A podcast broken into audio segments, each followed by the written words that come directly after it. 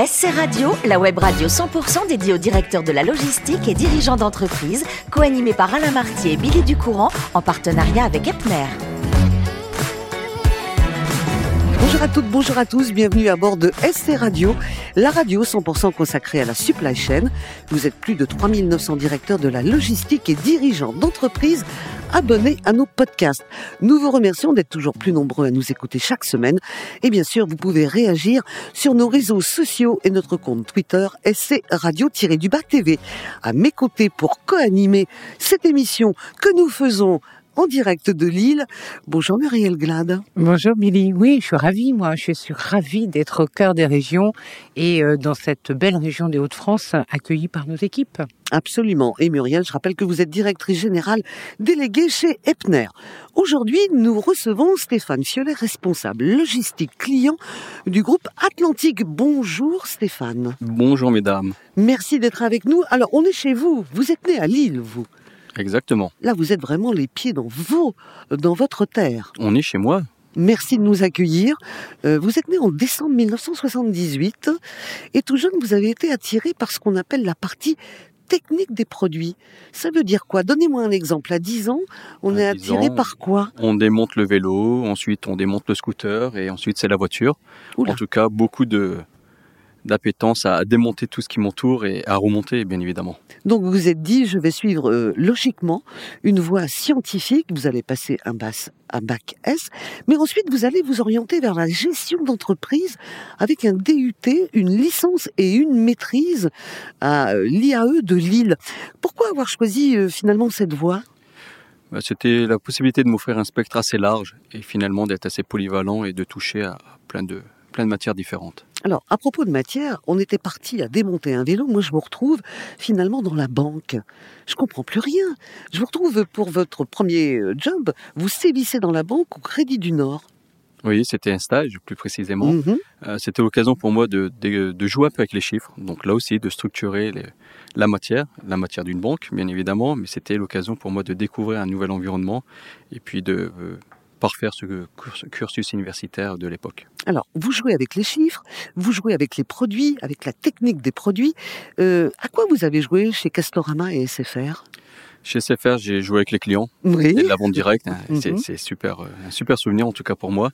Et chez Castorama, c'était du merchandising. Donc là, c'était mettre en avant le produit. Et là aussi, quelque part, on est dans ce re- relationnel avec le client. Mhm. Qu'est-ce qui vous manquait dans- à cette époque dans votre carrière pour euh, taper à la porte de chez Atlantique? Euh, il manquait tout simplement la partie technique. La partie il fallait que je me rapproche du produit. On revient à vos débuts, quoi.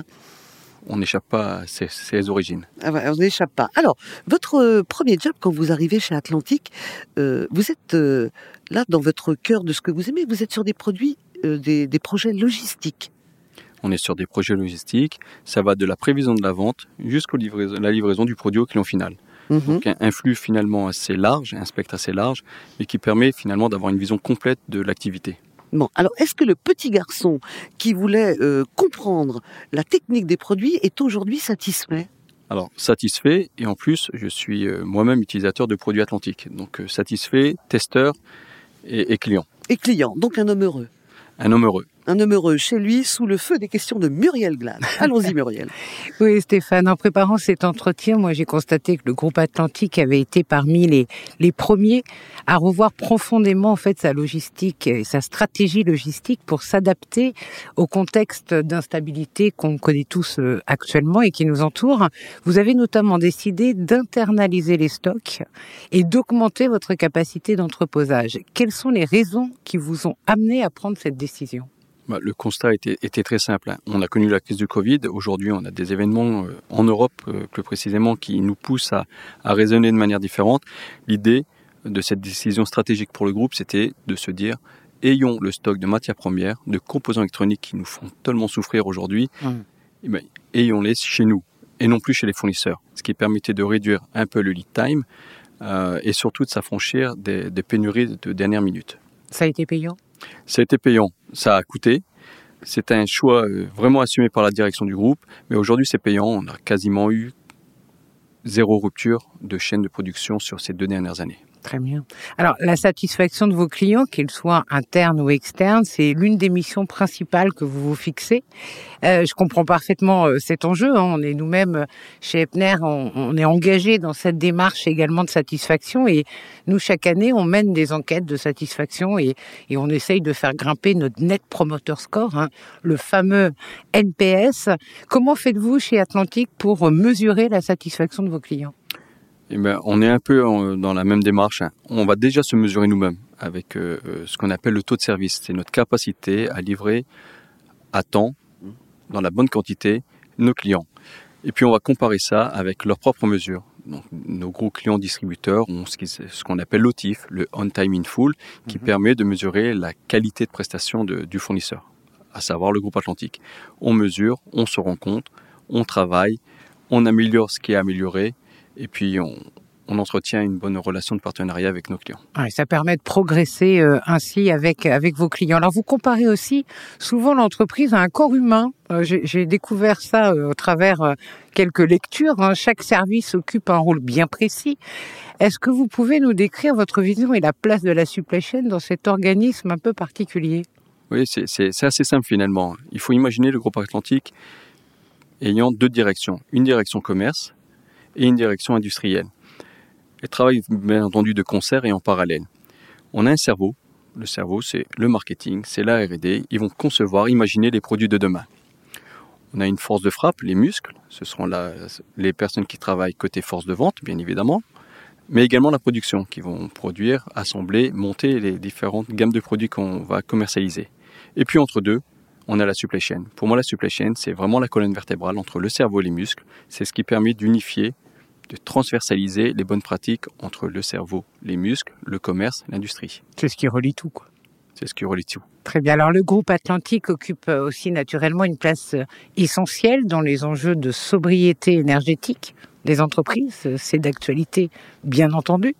Concrètement, dans quelle mesure vous pouvez aider les professionnels qui nous écoutent à optimiser leur consommation énergétique?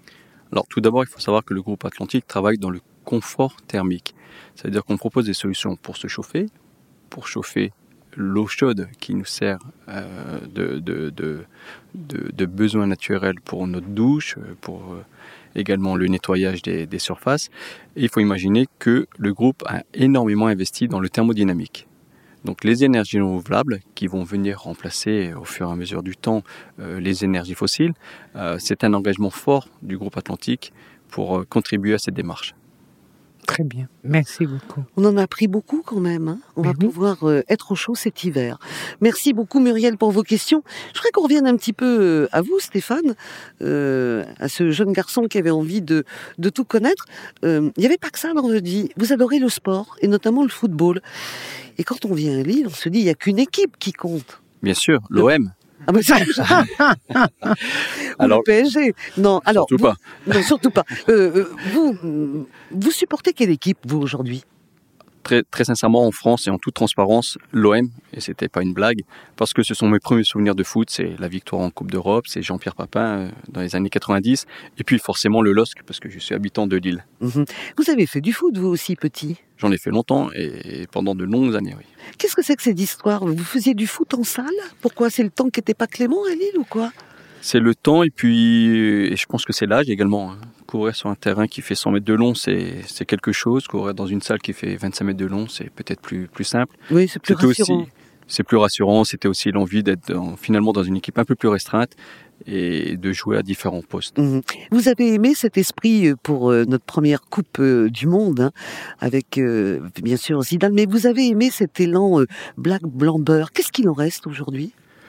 Aujourd'hui, ben, très clairement, on regarde l'équipe de France. Alors, pas les derniers résultats puisqu'ils ne sont pas favorables, mais on vit quand même dans un pays où on a besoin de, cette, de ce multiculturel, euh, de l'apport des différentes couche de la population. Et donc le Black Blamber est effectivement essentiel pour moi était essentiel et c'est resté. Euh, au niveau euh, sport, euh, vous avez deux passions. Il y a le tennis également qui arrive, tennis que vous avez pratiqué pendant des années. Et grâce à vous, on va, et ça, ça fait plaisir, on va parler de joueurs dont on ne parle plus. Alors moi, vous m'avez cité Pete Sampras, qui était l'élégance même américain redoutable. Je partage. Américain d'origine grecque. Voilà, absolument. Gros serveur, Gros gros, serveur. Mhm. un petit revers chopé qui, qui pouvait placer juste après le service, qui lui permettait de monter au filet. Donc encore un peu de jeu d'attaque à l'époque.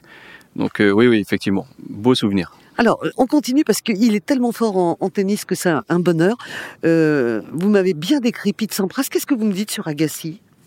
Agassi, il tenait sa ligne de fond, revers de main, il ne bougeait pas de ligne de fond. Je pense que c'était son entraînement numéro un tous les jours. Voilà. Et Et puis, puis des confrontations avec Pete Sampras juste magnifiques. Ouais. Et puis aujourd'hui, bah, c'est d'actualité. Federer, bah, arrête, c'est bien qu'il arrête un jour. Eh oui, il fallait bien.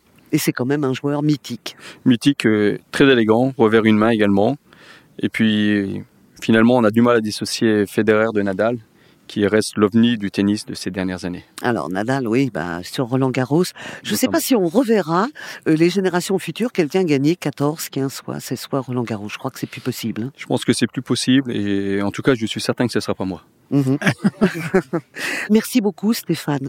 Merci Muriel Merci. de nous avoir accompagnés jusqu'à Lille. C'est la fin de ce numéro de SC Radio. Retrouvez toute notre actualité sur nos comptes Twitter et LinkedIn. On se donne rendez-vous mercredi prochain à 14h précise pour une nouvelle émission.